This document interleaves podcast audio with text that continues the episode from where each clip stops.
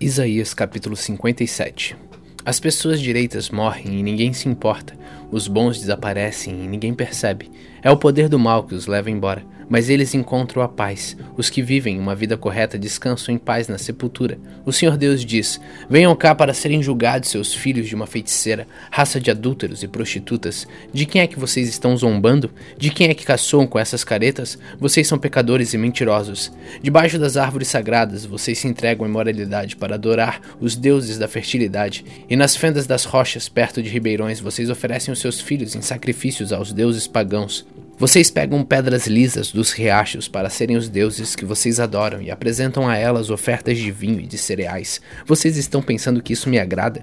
Vocês vão para o alto das montanhas e ali praticam atos imorais e oferecem sacrifícios aos deuses pagãos. Vocês colocam seus ídolos indecentes atrás da porta das suas casas, esquecem de mim, tiram a roupa e deitam-se na cama com seus amantes. A quem pagarem para dormir com vocês?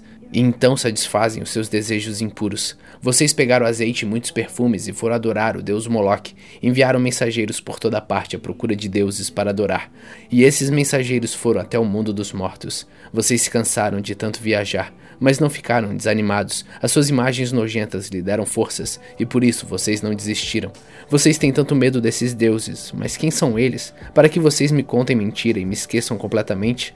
Será que é porque eu fiquei calado tanto tempo? Que vocês não me temem? Eu vou mostrar a todos o que vocês fazem, essas ações que vocês acham certas, mas elas não adiantarão nada. Quando vocês gritarem pedindo ajuda, os seus muitos deuses não os atenderão. O vento levará esses deuses para longe, um sopro os fará desaparecer, mas os que confiam em mim morarão na terra prometida. O meu monte santo será deles. O Senhor diz: Preparem o caminho, aplanem a estrada, para que o meu povo possa voltar a mim. Pois o Altíssimo, o Santo Deus, o Deus que vive para sempre, diz: Eu moro num lugar alto e sagrado, mas moro também com os humildes e aflitos, para dar esperança aos humildes e aos aflitos novas forças. Não continuarei repreendendo meu povo, e não ficarei irado para sempre. Senão morreriam os seres que eu criei, aqueles a quem dei o sopro de vida. Por causa do pecado e da cobiça do meu povo, eu fiquei irado com eles e os castiguei. Na minha ira me afastei deles, mas mesmo assim eles continuaram teimosos e seguiram seu próprio caminho.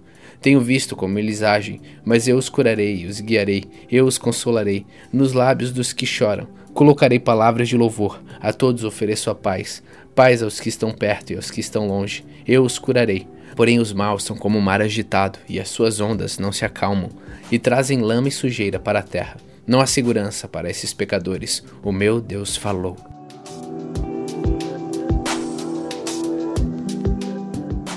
Isaías 58 O Senhor Deus diz: Grite com toda a força sem parar Grite alto como se fosse trombeta. Anuncie ao meu povo, os descendentes de Jacó, os seus pecados e as suas maldades. De fato, eles me adoram todos os dias e dizem que querem saber qual é a minha vontade, como se fossem um povo que faz o que é direito e que não desobedece às minhas leis. Pedem que eu lhes dê leis justas e estão sempre prontos para me adorar.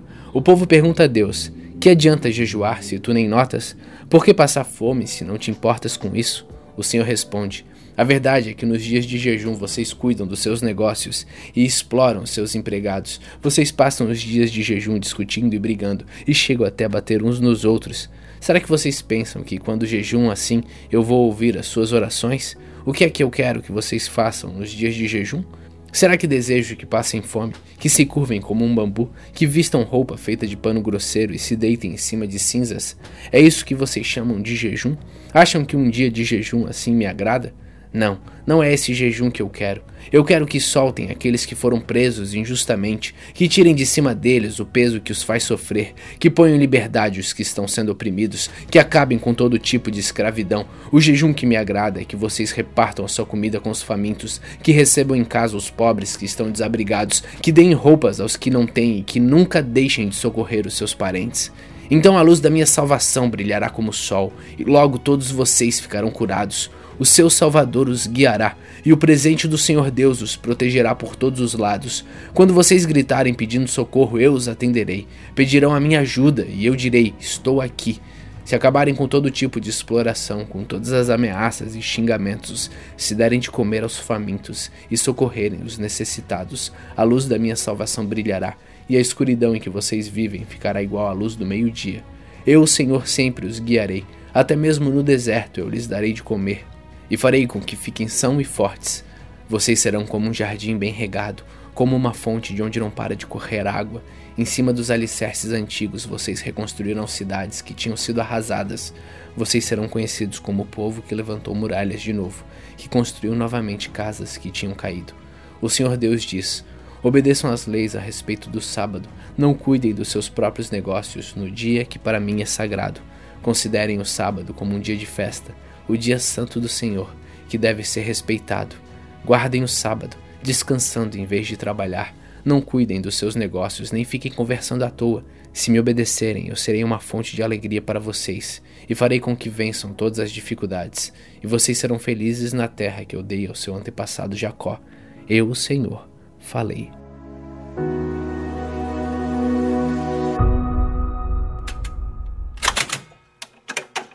Salmos capítulo 98 Cante uma nova canção a Deus, o Senhor, pois ele tem feito coisas maravilhosas. Com a sua força e com o seu santo poder, ele o tornou vitorioso.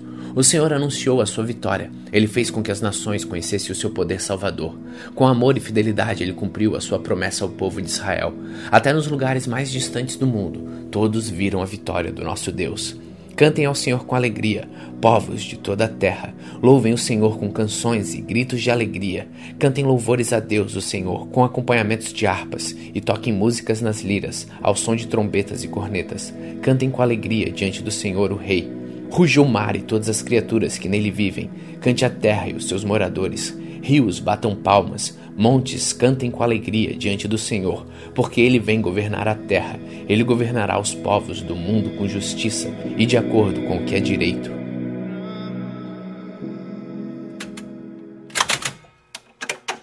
Atos capítulo 22 Meus senhores, irmãos e pais, escutem o que eu vou dizer a vocês em minha defesa. Quando ouviram falar em hebraico, eles ficaram mais quietos ainda. Então Paulo disse: Eu sou judeu nascido em Tarso, na região da Sicília, mas fui criado aqui em Jerusalém, como aluno de Gamaliel.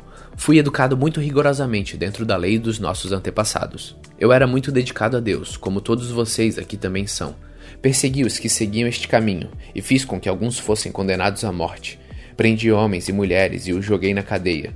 O grande sacerdote e todo o conselho superior podem provar que estou dizendo a verdade, pois eu recebi cartas deles, escrita para os irmãos judeus que moram em Damasco. E fui até lá para prender os seguidores deste caminho e trazê-los presos, concorrentes a Jerusalém, a fim de serem castigados. E Paulo continuou: Eu estava viajando, já perto de Damasco, e era mais ou menos meio-dia. De repente, uma luz forte que vinha do céu brilhou em volta de mim, e eu caí no chão e ouvi uma voz que me dizia: Saulo, Saulo, por que me persegues? Então eu perguntei: Quem é o Senhor? Eu sou Jesus de Nazaré, aquele que você persegue, respondeu ele. Os homens que viajavam comigo viram a luz, porém não ouviram a voz de quem falava comigo. E eu perguntei: Senhor, o que devo fazer? E o Senhor respondeu: Levante-se e entre na cidade de Damasco. Ali, alguém vai lhe dizer tudo o que Deus quer que você faça. Aquela luz brilhante tinha me deixado cego. Por isso, os meus companheiros me pegaram pela mão e me levaram até Damasco. Havia ali um homem chamado Ananias. Ele era religioso, obedecia a nossa lei, e todos os judeus que moravam em Damasco o respeitavam. Esse homem veio me procurar, chegou perto de mim e disse: Irmão Saulo, veja de novo. No mesmo instante comecei a ver de novo e olhei para ele.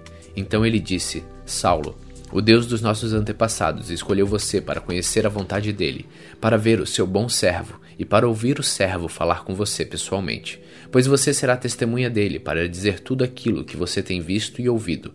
E agora, não espere mais. Levante-se, peça ajuda do Senhor e seja batizado, e os seus pecados serão perdoados.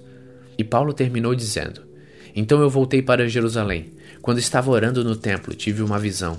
Vi o Senhor e ele me disse: Saia depressa de Jerusalém, porque as pessoas daqui não aceitarão o que você vai dizer ao meu respeito.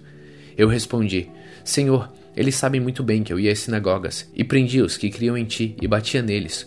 Quando estavam matando Estevão, que falava a respeito de ti, ó Senhor, eu estava ali, concordando com aquele crime, e até tomei conta das capas dos assassinos dele. Aí o Senhor disse: Vá, pois eu vou enviá-lo para bem longe. Vou enviá-lo aos não-judeus.